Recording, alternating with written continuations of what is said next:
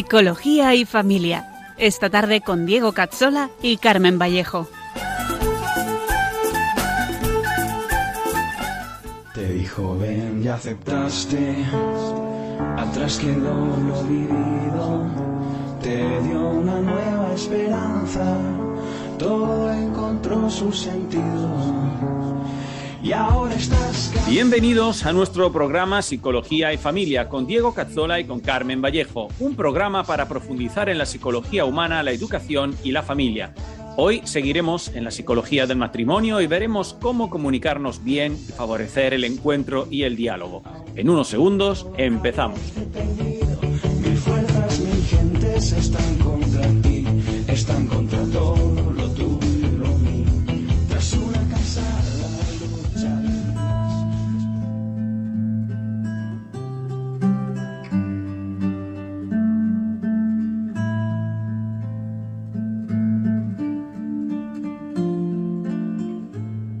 Ven, Espíritu Santo, ilumina nuestra mente, abre nuestro corazón, para que seamos siempre transparentes a la verdad del Señor. Que la Virgen María, nuestra tierna Madre, nos guíe con firmeza, sabiduría y humildad en el camino del amor verdadero. Por Jesucristo nuestro Señor.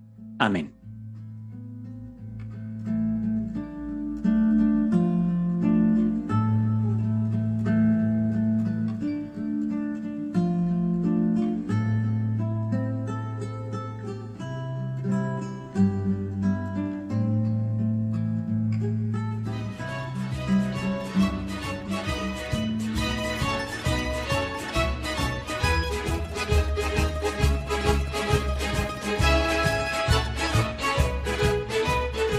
Bienvenidos a todos y muy buenas tardes una vez más a este programa de psicología y familia. ¿Qué tal, Carmen? ¿Cómo estás? Buenas tardes.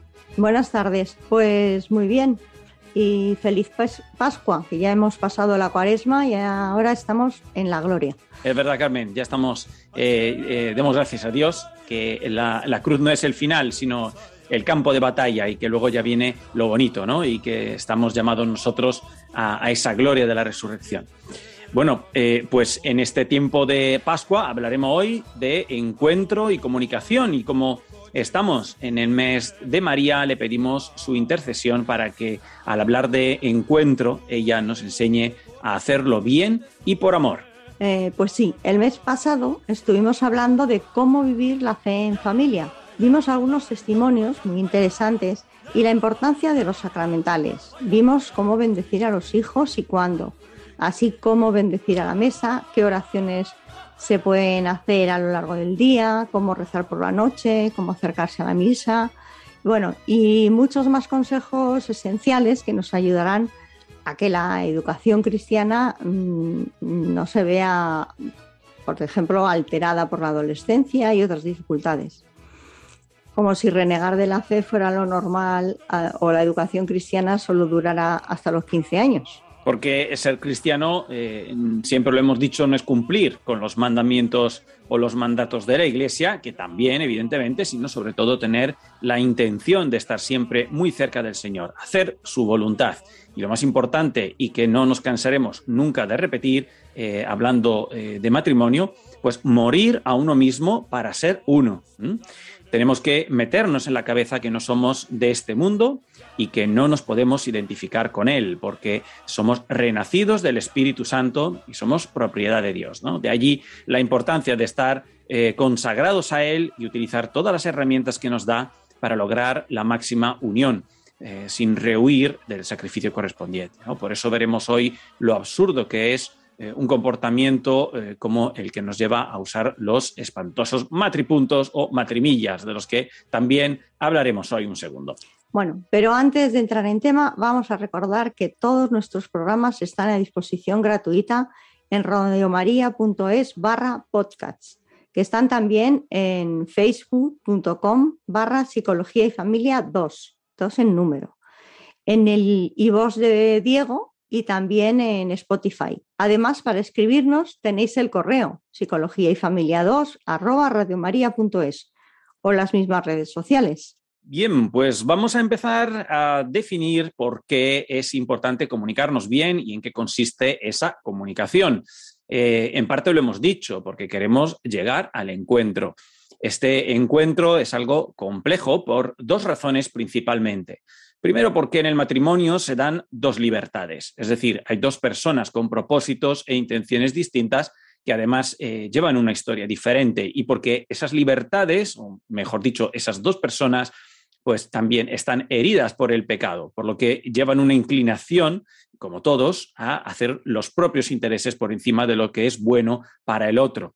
A veces lo hacemos mejor, otras veces lo hacemos peor, pero siempre está esa tendencia, esa inclinación a mirar eh, para nosotros mismos, ¿no? A buscar lo fácil, lo cómodo, a desear sobre todo que los otros eh, nos hagan la vida más sencilla y no tanto a dar la vida por los demás. Y si seguimos esa inclinación, imaginémonos luego lo complicado que será atender al mandato de perdonar y amar a nuestros enemigos.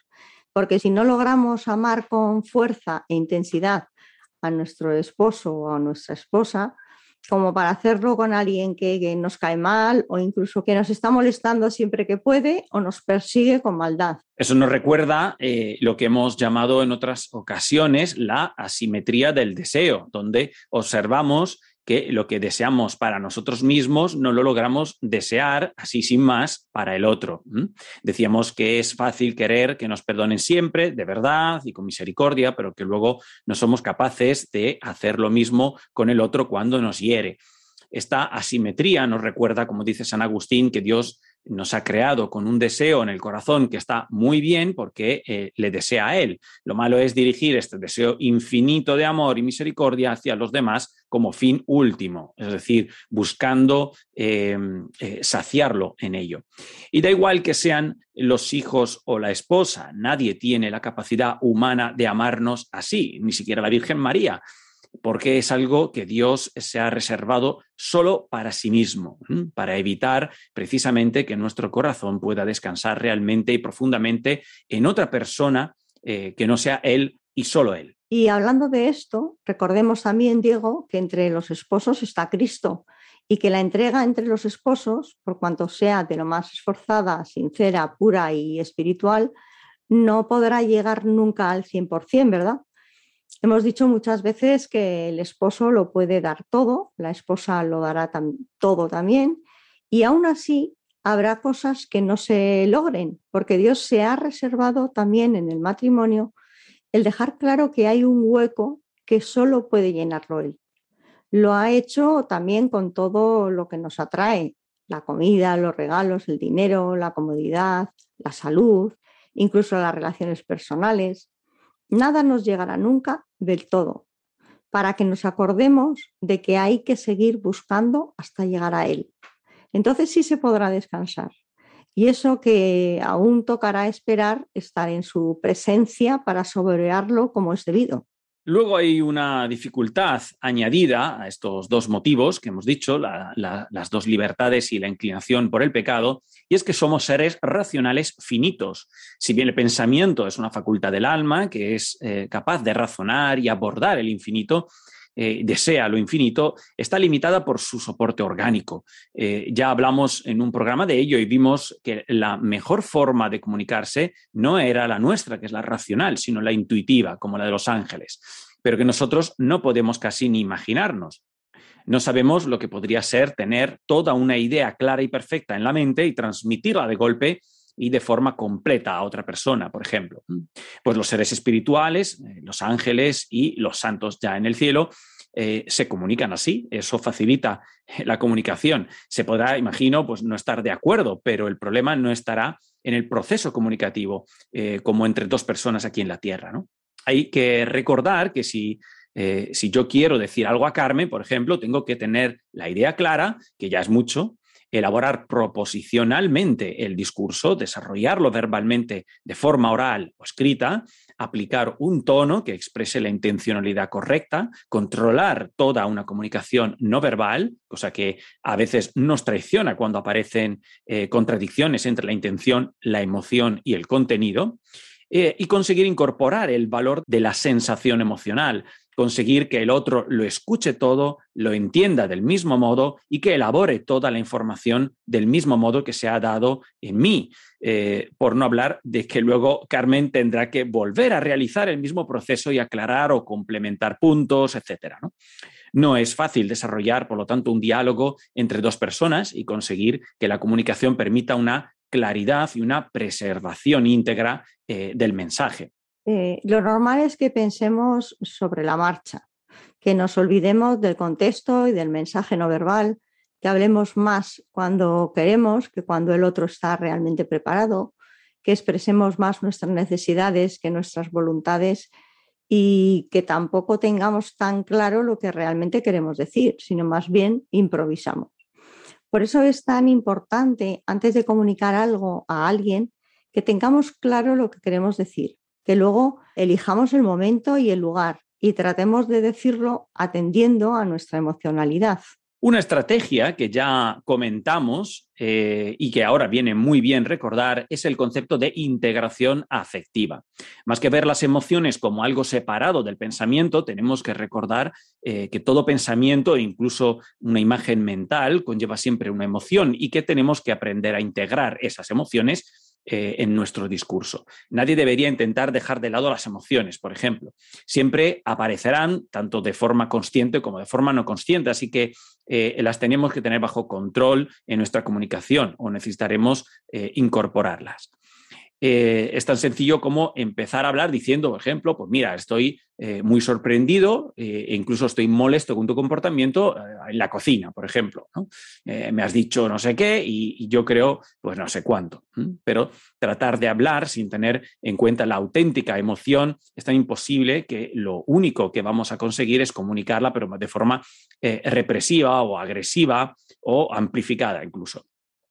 A esto hay que sumarle que a, la otra persona le va a costar más comprender lo que intentamos transmitir, dificultando muchísimo la comunicación e incrementando el malestar, algo que no predispone evidentemente al diálogo. Otro aspecto importante para lograr una buena comunicación es aprender a usar los momentos adecuados. No podemos pretender que el mejor momento para comunicar algo sea cuando nosotros sentimos la intención o la necesidad en muchos casos podrá valer, pero para lo que es importante, porque requiere un cambio de idea, el convencimiento del otro o simplemente porque propone algo difícil de asimilar para la otra persona, habrá que pensar si el momento es adecuado, ya no solo para que consigamos nuestro objetivo de comunicarnos bien, sino para que el otro se predisponga adecuadamente a nuestro planteamiento. Así que antes de empezar a tratar un tema, mejor pensar cuál es el mejor momento para hacerlo. No son buenos momentos los momentos antes de acostarse, mientras estamos viendo la televisión, cuando hay más gente delante, sobre todo cuando hay familiares delante, los hijos, los amigos. Es mejor estar a solas o incluso decirle al otro que hay algo eh, que se quiere hablar y preguntarle cuándo es el mejor momento. Para las cosas serias, lo ideal es sentarse a la mesa y hablarlo con tranquilidad exponer los hechos y no pedirle a la otra persona una respuesta inmediata, si es posible, sino eh, dejar que se lo piense. Máxime si empieza eh, una escalada de discusión o se prevé que ocurra. Las escaladas emocionales no ayudan casi nunca porque eh, generan como una reverberación emocional que altera el juicio crítico y objetivo, ¿no? levantando defensas personales y el orgullo personal. Y hablando de momentos importantes, Carmen, hay que recordar que eh, el mes de mayo es eh, para Radio María un momento muy importante, porque ya sabéis que es una radio gratuita y libre de publicidad e intereses, pero que precisamente por eso necesita de la ayuda de todos nosotros para sostenerse y mantener la calidad que podéis escuchar cada día. Eh, nos lo recuerda nuestro director de Radio María, el padre Luis Fernando de Prada. En estos tiempos difíciles de conflictos bélicos, crisis económica, social, sanitaria y moral, bajo el profundo impacto de ideologías enemigas del sentido cristiano de la vida, la fe está sosteniendo a millones de personas en el mundo entero. Así lo seguimos experimentando en las 122 emisoras de Radio María presentes en más de 80 naciones, cuyos oyentes están agradeciendo más que nunca la ayuda recibida a través de sus ondas. En este mes de mayo, Queremos dar gracias a la Virgen por este don de su radio, un pequeño grano de mostaza en el jardín de la iglesia, que la Virgen ha puesto en nuestras manos como un talento a cuidar y fructificar, para lo que os invitamos a intensificar vuestra oración al Espíritu Santo, a hablar a muchos de esta radio y a contribuir con vuestro compromiso voluntario y donativos, por pequeños que sean, a extender Radio María en España y en el mundo, especialmente en las naciones más necesitadas, a las que dedicamos nuestra maratón misionera bajo el lema Quien reza no tiene miedo al futuro. En efecto, unidos en cenáculo en torno a María, orando al Señor, no tendremos miedo, recordando lo que nos dijo el Papa Francisco en la noche de Pascua. Jesús recorrió los enredos de nuestros miedos y desde los abismos más oscuros de nuestra muerte nos despertó a la vida. Con el resucitado ninguna noche es infinita y aun en la oscuridad más densa brilla la estrella de la mañana. Ayúdanos a extender esta esperanza. Puedes informarte de cómo colaborar llamando al 91 822 8010 o entrando en nuestra página web radiomaria.es. Radio María, sin miedo al futuro, de la mano de la Virgen, vida, dulzura y esperanza nuestra. Pues ya sabéis, os invitamos a que cada cual colabore como pueda, voluntariado, dinero, oraciones, todo viene bien. Hagamos que esta radio sea tan nuestra como libre. Seguimos, Carmen. Pues otro aspecto muy importante cuando hablamos o discutimos en el matrimonio, aunque valdría con otras personas también, es tratar el tema en cuestión sin sacar ni cosas pendientes ni cosas pasadas. Es una tentación atacar a la otra persona desacreditando su autoridad en lugar de ceñirse a los puestos. Así que ante la tentación de sacar los trapos sucios, hay que aguantar y limitarse a lo que está sobre la mesa. También es importante no comparar con otros matrimonios, ni sacar lo que opinamos o lo que sucedió en otras situaciones que no vienen al caso o son ya pasadas, ¿no? Ni usar los y sí, así como evitar decir los eh, nunca o los siempre. Pero sobre todo, y lo hemos dicho ya muchas veces, nunca decir las frases prohibidas que mencionan eh, el divorcio, el te odio, el nunca te quise, o eh, el ojalá no te hubiera conocido, o referencia a exnovios y situaciones eh, hipotéticas. Eh, es importante asumir que lo que es pasado, pasado está. Sacarlo para atacar es muy poco caritativo y solo complica las cosas. En todo momento hay que mantenerse centrado en lo que se trata y dar por sentado que nos queremos y que el objetivo no es vencer, sino comprendernos y amarnos mejor en las decisiones futuras. Y si vemos que la conversación no mejora y solo nos aleja, es fundamental saber parar la conversación y llevar a la oración lo que hay que tratar. Seguir discutiendo así no lleva a nada bueno. Normalmente consigue solo generar una herida más que luego habrá que trabajar para sanar mediante el perdón mutuo. Es decir, añadimos más tareas. Un modo para saber si las discusiones se han resuelto favorablemente es valorar si se ha salido de ellas más unidos y si se ha acordado algo. ¿eh? Y normalmente ese acuerdo pasará por una cierta renuncia mutua. Recordemos que en todos los momentos nos tenemos que hacer uno. A veces más y a veces menos, evidentemente, pero suele haber esa muerte a uno mismo y esa renuncia de lo que nos cuesta eh, muchísimo desprendernos, porque sin cruz no hay amor y sin amor no hay encuentro. Eh, puede pasar que uno de los dos haga este esfuerzo de llegar al encuentro y que sienta que renuncia mucho más que el otro.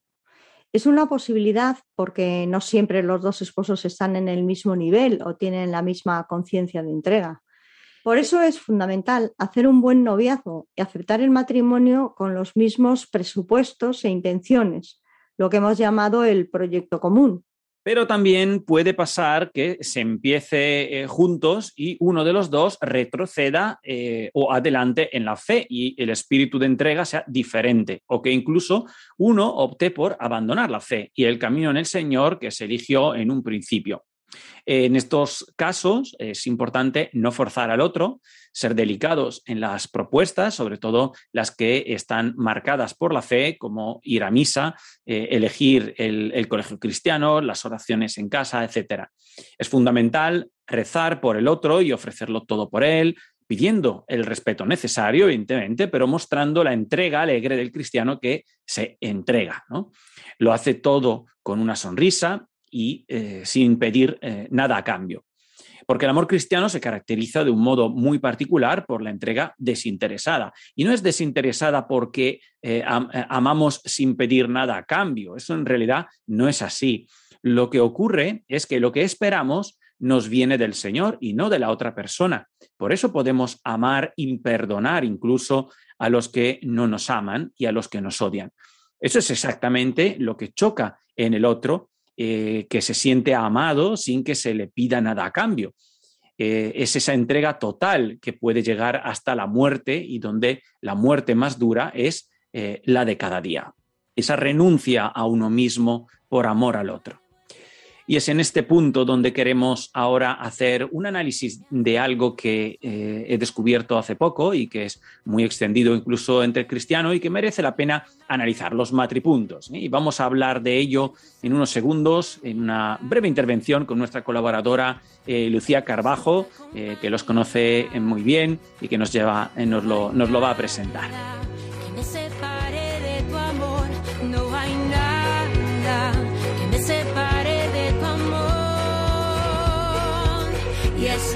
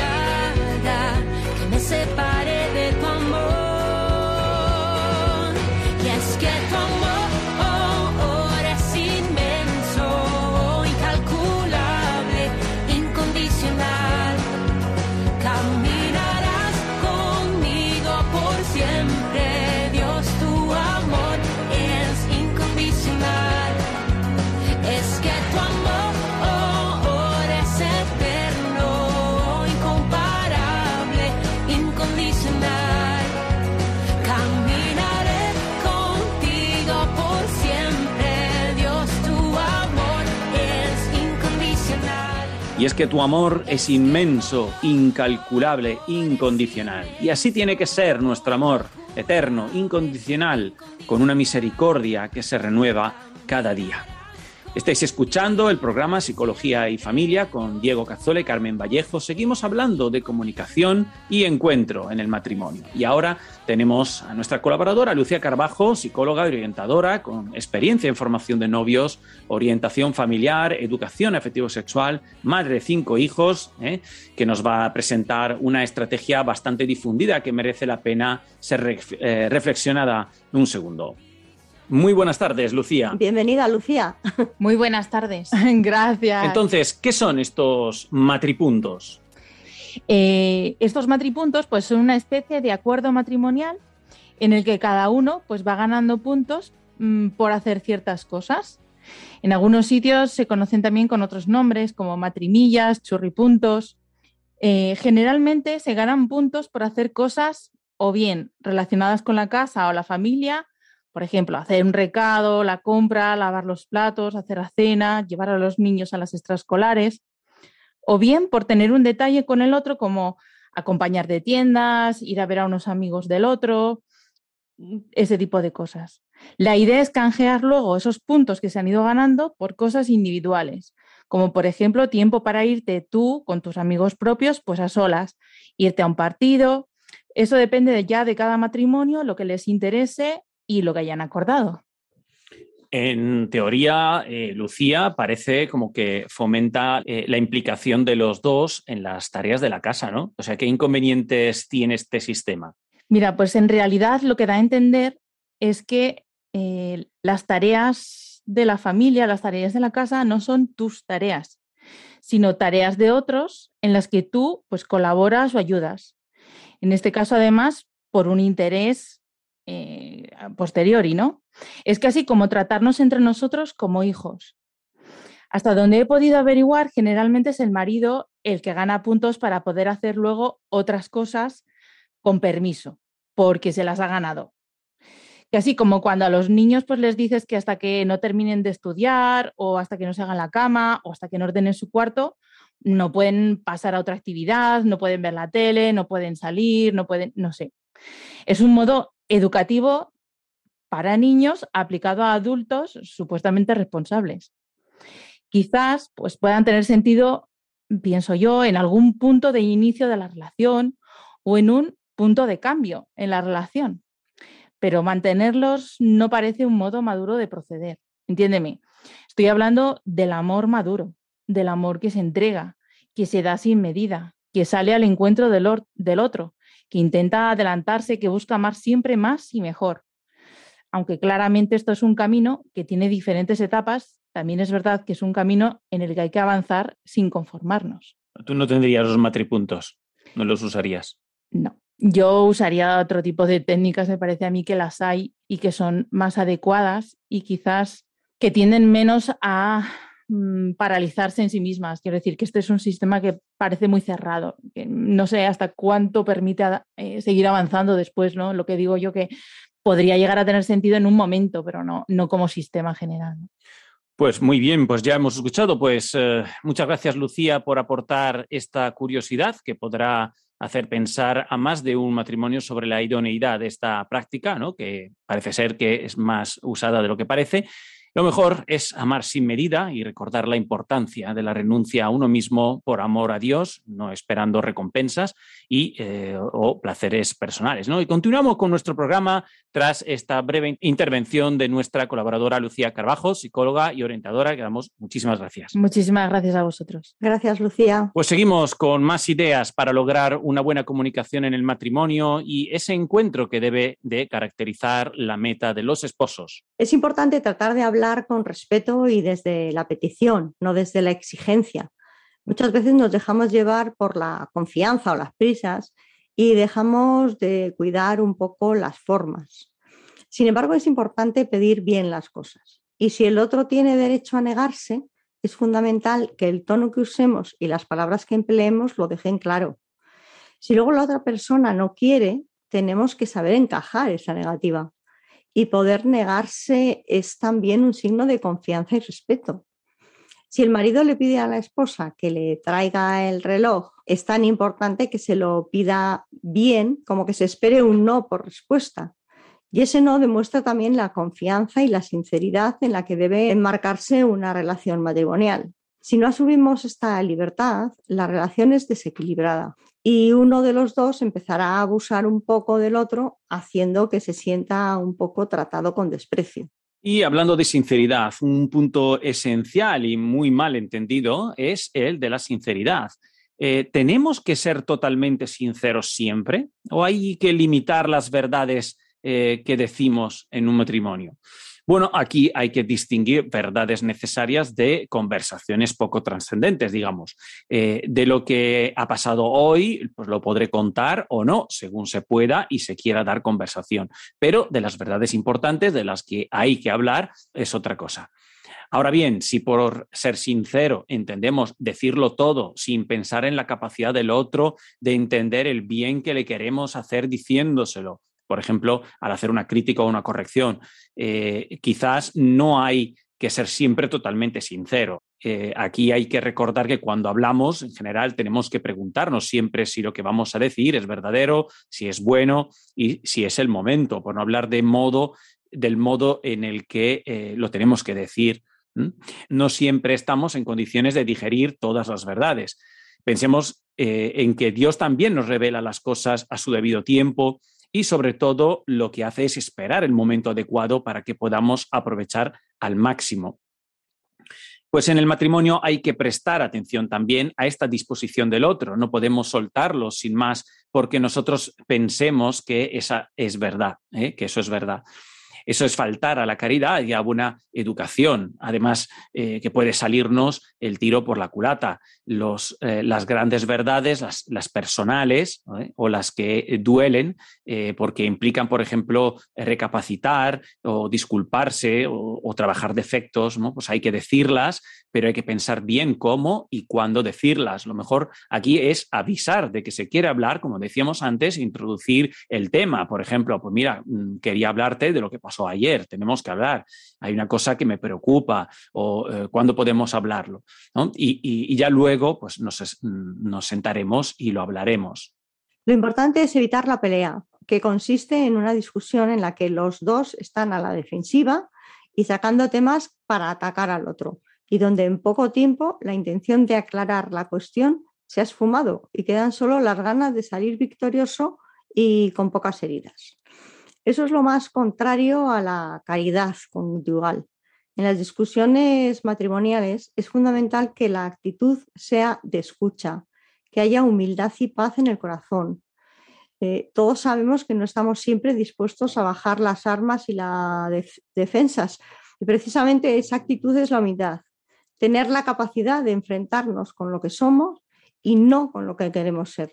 Uno de los problemas de no saber discutir es eh, o bien que uno de los dos se impone sobre el otro o que los dos se van separando hasta ser dos extraños, ¿no? Con poca intimidad y con poca ternura, algo que se compensa en muchos casos en el ámbito sexual, haciendo que se separe aún más eh, el matrimonio. Y tampoco podemos no resolver los problemas y hablar de todo lo que tenemos dentro, porque eh, si, no nos si, no nos encontraremos con problemas cada vez más enredados y entramados. ¿no? Aparecerá el resentimiento y con él eh, pues el sarcasmo, la ironía y ya se va a pique. Ya nos quedará solo la terapia matrimonial para eh, aprender a hablarnos como Dios manda, es decir, pues con amor. Para hablarnos bien, yo diría como tres consejos. Por un lado, llevar nuestras inquietudes ante el Señor eh, antes de tratarlas con el esposo o con la esposa. Delante del Señor nos miramos de otro modo y eh, reevaluamos mejor las cosas. No podemos ir solo con nuestras fuerzas y necesidades porque eh, son muy pobres. Y las sobreestimaremos en general o las mal usaremos enseguida porque los sentimientos prevalecerán sobre la caridad. Luego, un segundo consejo sería escuchar siempre mucho al otro, primero escuchar, dejándole terminar de hablar y, no tener prisa por ocupar los silencios. ¿no? Escuchar es una forma de respeto muy importante y apacigua el discurso y los ánimos. Y por último, eh, si la discusión ya se calienta y no, eh, no se es capaz de calmarse, pues mm, yo aconsejaría ahí ya dejar la conversación y rezar. Los dos juntos, lo ideal, si no, eh, por separado. Pero no sirve una discusión que, que se transforma en una batalla. Y un consejo muy útil. Si no se ganan todas las batallas, no pasa nada. Lo, lo que importa es la persona. De nada nos sirve tener razón si deterioramos la relación, algo que pasa muchas veces. Es importante entender que a veces hay que dejar ganar al otro para que se dé cuenta de que en realidad estaba equivocado, aunque sea más tarde. Pero habrá que tener paciencia y retomarlo en otro momento y a lo mejor de otra forma. Con los adolescentes pasa muchas veces. Les decimos que no a algo, ellos se enfadan, sueltan dos barbaridades y si entramos enseguida a trapo les hundimos y terminan muy castigados. Pero si esperamos y les dejamos un poco de tiempo, muchas veces ellos solos recapacitan y vuelven a disculparse. Pues en las discusiones matrimoniales puede pasar algo parecido. Pues sí, un, un último consejo por retomar este es eso de no entrar eh, a todas, ¿no? No podemos corregirlo todo y cambiarlo todo o siempre. Hay que elegir, como decíamos, las batallas. Esto que vale con adolescentes vale también en el matrimonio. Si hay dos aspectos muy importantes que tenemos que resolver, pues habrá que dejar de lado algunos de menor importancia. Si empezamos a criticar o corregir todo lo que se nos viene a, tiro, pues eh, crearemos un ambiente de crítica constante. Es más, hay que aprender a poner más ah, aspectos positivos, sonrisas, elogios, agradecimientos, que eh, lo que son críticas y exigencias.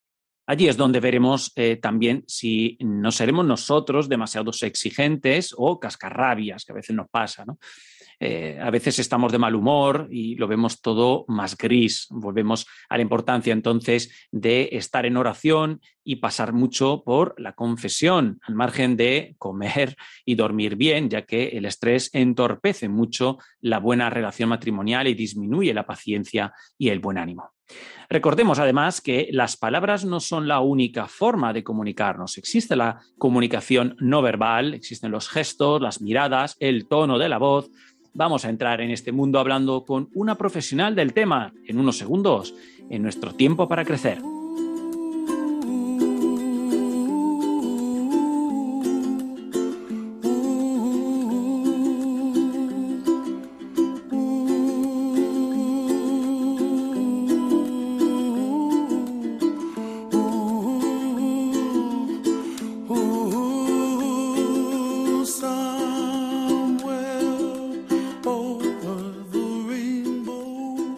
Estáis escuchando el programa Psicología y Familia con Diego Cazzola y con Carmen Vallejo. Empezamos la segunda parte de nuestro programa, Secciones para Crecer, hoy con Marta Pinillos, que nos hablará de técnicas comunicativas para mejorar la capacidad de llegar al otro con nuestro discurso. Muy buenas tardes, Marta, ¿qué tal estás? Muchas gracias por estar hoy con nosotros. Hola, muy buenas tardes. Muy bien, aquí, con ganas de charlar un ratito con vosotros. Muy buenas tardes, Marta. Un placer conocerte. Igual, igual. Bueno, Marta, pues hemos estado hablando de los secretos de la comunicación en el matrimonio y hemos hablado de la importancia de integrar las emociones, de buscar el momento adecuado para hablar, de que hay cosas que no se deben de decir y eh, rezarlo antes de hablar eh, eh, ciertas cuestiones. También hemos hablado del eh, respeto, la sinceridad, de no pelearse todas las cuestiones, ¿no? Y la importancia de la escucha, entre otras cosas. Y claro, hemos dicho eh, que hay cuestiones en la discusión que no tienen que ver solo eh, con las palabras, sino también con la comunicación no verbal y eh, también del modo de hablar. Y creo que aquí nos puedes dar muchas ideas interesantes para mejorar nuestra comunicación. Pero vamos a presentarte antes de irnos a- tan directos al grano. Marta Pinillos es entrenadora vocal y experta en influencia, logopeda con máster en patología vocal y voz profesional. Es profesora en IE del MBA y en el CEF, así como profesora del máster de radio en Radio Nacional de España. Ha centrado el trabajo de su vida en enseñar a CEOs, ejecutivos, directivos y dirigentes políticos, mejorando su potencial para que puedan ser mejores comunicadores. Pues sí, la verdad que, mira, yo llevo muchos años ya trabajando y lo que no somos conscientes el ser humano es del impacto tan grande, tan grande que tiene el sonido de la voz en el cerebro, de cómo nos posicionamos según un tono u otro tono. Y tal cual estabas tú diciendo antes, una discusión, por ejemplo, de familia, ya sea con los hijos, con la mujer, marido, me da igual. Muchas veces lo que hace daño es no, no es las palabras, sino el tono en el que decimos las cosas. Y está demostrado que, por ejemplo, si tú vas un poquito más calmado, más bajas un poco el ritmo y sobre todo el tono grave, influye muchísimo más en las personas en tener esa credibilidad, esa tranquilidad, en que los mensajes no suenen tan agresivos. Y es muy fácil el conseguirlo solo con el lentecer tu discurso y te vas al grave, porque el impacto es distinto. Claro. Oye, Marta, perdona que te interrumpa, pero antes de, de ir al grano con esto, eh, rebuscando en tu página web, que es eh, martapinillos.com, si no me equivoco, eh, he visto que eh, has sido además jurado de los premios en la voz Ujú. del año 2012 al 14. Sí. ¿Qué tal ha sido esa experiencia? Pues la verdad que me gustó mucho. Yo, bueno, adoro mi profesión, adoro la voz. Soy una apasionada de la voz y de, de cómo influye. Y ahí pues te das cuenta de qué gente, de verdad, ¿eh? O sea, que mm, tiene unas voces que solo con abrir la boca y, y sonar los primeros acordes ya te llegan a, o sea, a tu corazón, a tu alma, a tu cerebro, a todo. Y dices, ¿por qué? Pues por cómo suenan.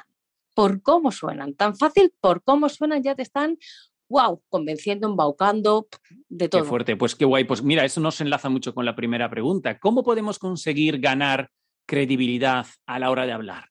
Pues mira, la credibilidad se gana mucho con tonos bastante más calmados, de dos maneras. Primero, el tono grave, fundamental, el tono grave, e ir un poquito más lento y alargar vocal. Si tú vas alargando vocal, suenas más simpático, más amable. Mira, te pongo un ejemplo. No es lo mismo que te diga, hola, ¿qué tal? Buenos días. Estoy formal, que sueno quizá un poco dura, a hola, ¿qué tal? Buenos días. Claro. Sueno más amable, más cercana. Entonces, simplemente con alargar vocal y si encima te lo digo en grave, hola, ¿qué tal? Buenos días. ¿Cómo sueno? Claro, muchísimo más eh, apetecible, ¿no? Invita más a escuchar. Más cálido Exacto. también. Exacto. Entonces, eh, fíjate que te he dicho, es alargar solamente vocal o alargar vocal con el grave, ¿vale? Entonces, y enlentecer. Eso hace que, que el otro recepte la información de una manera diferente porque su cerebro se predispone a que le entre ese tipo de información. Claro. Y, y ¿cómo crees que podemos controlar eh, el estrés desde la forma de hablar? Porque aquí hay mucha gente que hoy en día tiene estrés, ¿no? Eso ya es conocido. Seguro que eh, también hay alguna, alguna, alguna idea práctica para, para ello. Eso es súper fácil. Mira, yo siempre digo que el estrés, además es que nacemos con, con esto que te voy a contar. Solo, solo puedes controlar primero el estrés, tu estado emocional, solo está demostradísimo con la respiración diafragmática. Y la gente dirá, la respiración diafragmática, si solo la utilizan los cantantes o la gente que se dedica a esto, y yo digo, no, a ver, ellos tienen que hacer un plus porque si no, se destrozarían las cuerdas vocales.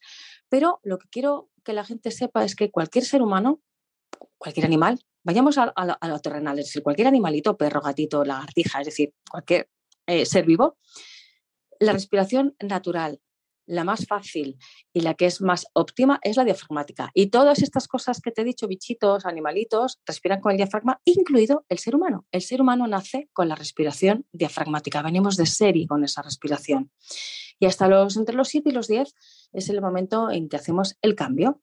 Y lo único que hacemos con ese cambio es perjudicarnos porque utilizamos la parte alta del pulmón y entonces al no utilizar el diafragma no bajamos el cortisol ni todo ese estrés que nos, que, que nos hace el día a día. Si mantuviésemos la respiración en el día a día, es decir, desde que nacemos en adelante, lo que evitamos es que, pues cuando tenemos un pico de estrés, de ansiedad, de, de, mucho trabajo, de yo qué sé, de, de, momento emocional que nos afecta, si te centras en la respiración diafragmática, ya estás calmando, ya bajas ese estrés, esa emoción, y entonces por, por, consiguiente, tu comunicación pues, varía porque no te dejas infectar por la emoción.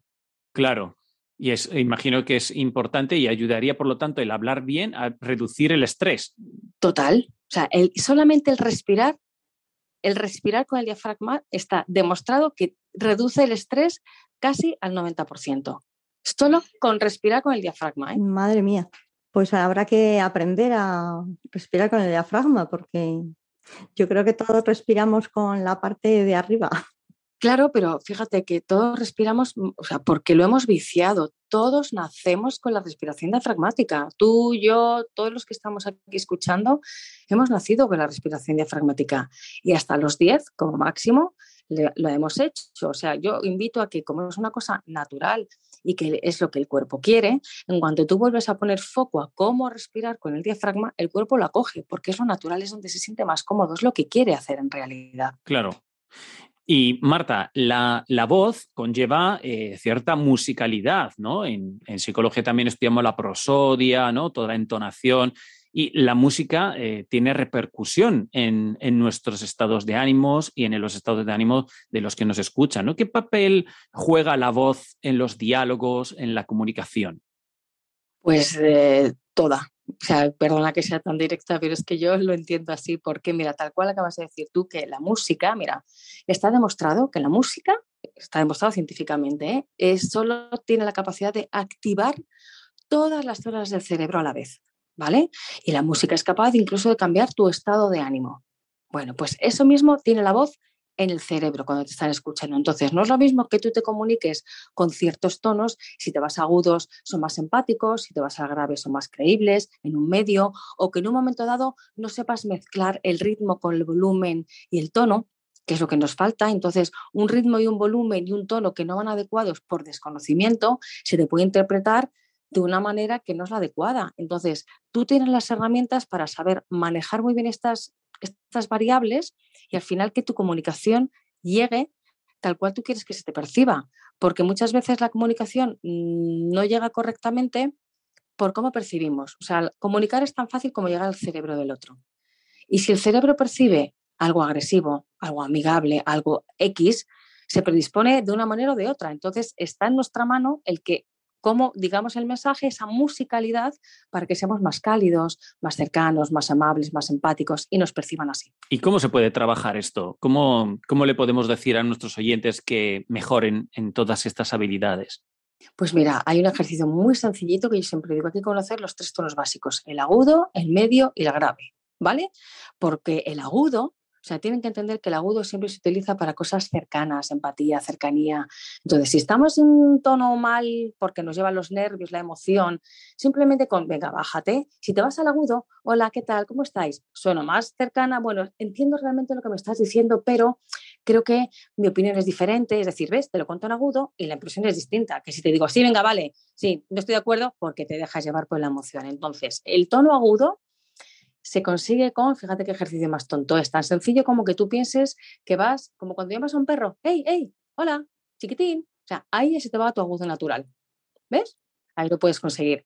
Y el grave, tienes que pensar como que va la voz hacia, hacia atrás, hacia la nuca. ¿Ves? Que es lo mismo que estoy haciendo yo ahora mismo y de una manera natural se me pone mi voz en grave. Si yo van a hacer estas cosas, ¿eh? Que eso ya es pasarse un poco de, es verdad, es que la gente entiende el agudo al, al finito, a este y el grave a este. No, y es, todos tenemos un agudo natural y un medio natural dentro de nuestra tesitura vocal. Entonces el agudo es, hola, hola, ¿qué tal? ¿Eh? Perrito, por ejemplo, ¿eh? es, que ayuda mucho porque se nos pone solo en nuestro agudo. Y lo grave es lanzar la voz hacia, hacia la nuca. Y si tú estas cosas tan sencillas ya las manejas y las entrenas, forma parte de tu día a día y las puedes manejar en tus momentos de conversación, que es lo que nos interesa. ¿Y tienes algún consejo para los profesores y los educadores? Ellos están hablando mucho y pues, me consta que es eh, entra dentro de los riesgos laborales. De hecho, eh, el, el, hecho de no saber utilizar bien la voz, ¿no? porque puedes perderla, porque no proyectas bien, ¿qué consejos dirías a los profesores claro. y a los educadores? O sea, eh, profesores y educadores, a los profesores para dar clase y a los educadores para lograr la conexión también. ¿Mm? Mira, pues eh, tal cual tú has dicho, yo siempre digo que los, las personas que nos dedicamos a comunicar, a hablar, Mira, de verdad, sé que suena un poco raro, pero tenemos que ser conscientes del potencial que tenemos en nuestra voz por justo esas dos vías. Desgastamos mucho el músculo y no estamos preparados. ¿Por qué? Porque pensamos que hablar hablar es gratis, ¿no? Y es lo que sale. Y sí, por una parte sí, pero somos profesionales de esto. Somos, yo siempre digo que somos como deportistas de élite, pero no, no nos entrenamos como el deportista de élite, ni a nivel físico para evitar problemas, ni a nivel de utilizar bien los recursos para poder conectar. Entonces, físico, tal cual. Cualquier profesor que se dedique a la enseñanza de estar muchas horas, sí o sí tiene que saber respirar, porque al respirar con el diafragma lo que hacemos es mitigamos la tensión en las cuerdas vocales. Entonces puedes estarte 50.800 horas hablando que si hablas con el diafragma no lesionas. Segundo, calentar la voz. O sea, calentar la voz es tan sencillo como cogerte una canción, ¿vale? No tardas más de cinco minutos. Te coges una canción y haces tres vueltas. Primero la tarareas. Por ejemplo, imagínate cumpleaños feliz. La, la, la, la, la, la, la, la. Luego lo haces con la M y luego con la R. Al hacer este ejercicio, lo que estás haciendo es primero preparar resonadores, timbrar la voz y calentar las cuerdas vocales. Es decir, es salir al campo con un preentrenamiento. A ningún deportista se le ocurre salir al campo sin entrenar, ¿vale? Otra cosa muy importante, darse todos los días un masaje laringio en las cuerdas vocales, que es nuestro instrumento de trabajo. Evitar, que esto es fundamental, que lo hace mucha gente, el carraspeo. El carraspear lo único que hace es lijar las cuerdas vocales y perjudica, es como si las dejaras en carne viva, entonces claro, carraspeas porque tienes sensación de sequedad, de mucosidad y lo único que hace eso es irritarte más. Cuando tengas sensación de carraspeo, es, yo siempre digo que hace una especie como de tos tonta, suave, echando aire en la laringe sin tener que toser. Evita, por ejemplo, evitar frutos secos, evitar eh, lácteos, evitar picantes el momento que vas a hablar, porque todas esas cosas irritan la musculatura y si pasa al aire, pues las estamos perjudicando. Fíjate qué, qué cosas más fáciles tenemos en nuestra mano para evitar en el día a día que los profesores pues tengan problemas de voz. Y ya para el tema de la conexión, pues lo que te digo, que dominen mucho los tonos, qué tono va con qué, la cadencia melódica, los ritmos, porque según en qué ritmo hablas se te ve más activo, más apasionado. Si el profesor no se le percibe con pasión, pues qué pasión va, va- va Claro. a coger el alumno, ¿no? Es que es muy importante. ¿Y, y qué es eso del consonanteo? Ay, me encanta que me hagas esta pregunta. Que lo he escuchado por ahí y no sé exactamente qué consiste. Mira, el consonanteo es una de las cosas que, eh, que también está demostradísimo que las personas que marcan más la consonante en, en su día a día, es, es, es lo que se llama consonantear, pues son mucho más creíbles solo por hacer este recurso. ¿Vale? Y el problema que tenemos en en el español en concreto es que somos muy de vocal. Vamos a la vocal. ¿Y cómo será que cuando tenemos un problema de articulación o de dicción, que es como se llama, llamamos de vocalización? Entonces, si tú me pides que yo tenga un problema de vocalización y que vocalice, ¿qué te pide el cuerpo que hagas? Digo, pues abrir la Claro. boca mucho, que sí, Sí. marcar más la vocal. Claro, no. Y lo que tenemos que hacer es marcar más la consonante. Te voy a decir dos palabras. Fíjate que lo vas a oír perfectamente. Una consonanteada y otra sin consonantear. Mira, ¿eh? Coca-Cola, Coca-Cola. ¿Cuál tiene más impacto? Coca-Cola, claro. La segunda. Sí. Claro, consonanteada. Entonces, es, es que está demostrado que las personas que lo hacen en su día a día, so- solo por hacer esto, su voz se va a grave, tiene mucho más impacto y es más creíble. Mm. Y entre el consonanteo y una musicalidad mm, más fuerte, porque ahí hay, hay dialectos en el sur, por ejemplo, que son más eh, melódicos, ¿no? Y sin embargo, en los nortes hay más consonanteo, así grosso modo. Entonces, ¿quién gana? Sí, pero eh, hace, claro, hace tal cual tú dices, eh, marcan más las consonantes, pero su melodía es más dura. Entonces, lo que tienes que hacer es justo mezclar. Es decir, ser muy melódico. ¿Cómo se consigue la melodía? Alargando vocal. Yo te puedo decir, hola, ¿qué tal? ¿Cómo estás? Si alargo vocal, tengo melodía, modulo, tengo musicalidad, pero sin olvidarme de las consonantes. Claro. ¿Me explico? Se pueden, se pueden mezclar las dos, entonces. Eso es. Justo tal cual. O sea, tú tienes que mezclar las dos. Es, no olvides nunca la consonante, ¿vale? Que es lo que hacemos en el español, ¿ves? Coca-Cola, me como la consonante, pero alarga la vocal porque te va a dar melodía y musicalidad. Pues muchísimas gracias, Marta, por, por estas aportaciones. Yo creo que nos pueden ayudar a ser más conscientes de nuestra forma de hablar a la hora de querer impactar mejor, a la hora de hablar, ¿no? De dar clases. Yo espero que muchos eh, puedan aprovechar todo lo que nos has regalado hoy. Muchísimas gracias. Pues gracias. Nos pondremos a practicar un poquito. Sí, por favor, es práctica, práctica, práctica y se interioriza. Muchas gracias, Marta. Bueno, A vosotros, muchas gracias. pues nos despedimos entonces de Marta Pinillo, entrenadora vocal y experta en, en influencia, logopeda y profesional de la voz. Muchísimas gracias y feliz semana. Bendito seas, Señor, en tus brazos dormiré. Descanso en ti. Descanso. Esto es todo amigos de Radio María. Os dejamos hoy con la tarea de reflexionar sobre cómo hablamos en nuestro matrimonio o cómo lo hacemos en general con los demás. Tratemos siempre de ser respetuosos, querer más a la verdad y a la persona que al tener la razón, así como ser sinceros, llevar los desencuentros a la oración sin insistir en los enfados, porque lo importante no es ganar batallas, sino corazones. No lo es tener la razón, sino amar a Dios en el otro, buscar la santidad en todo. Dios mediante nos volveremos a escuchar el martes 21 de junio para hablar de la enfermedad y el sufrimiento en el matrimonio con un programa especial lleno de impactantes testimonios en directo y para empezar eh, juntos el verano. Os invitamos a escribirnos a nuestro correo y formular vuestras preguntas o comentarios a psicología y familia 2 arroba radiomaria.es o en nuestra página de Facebook, facebook.com barra psicología y familia 2, eh, siempre número el 2. Que el Señor os bendiga, os preserve siempre en el amor y en la verdad, y que recéis por la paz en el mundo, que hace mucha falta, y por nosotros, que nosotros rezaremos por vosotros. Hasta la próxima, si Dios quiere, Carmen, y feliz eh, Pascua a todos. Pues un saludo a todos y feliz Pascua. Nos vemos en el mes del corazón de Jesús. Hasta el mes que viene. Hasta el mes que viene. Descanso en ti, descanso en ti, descanso en ti, descanso en ti, descanso en ti, descanso en ti, descanso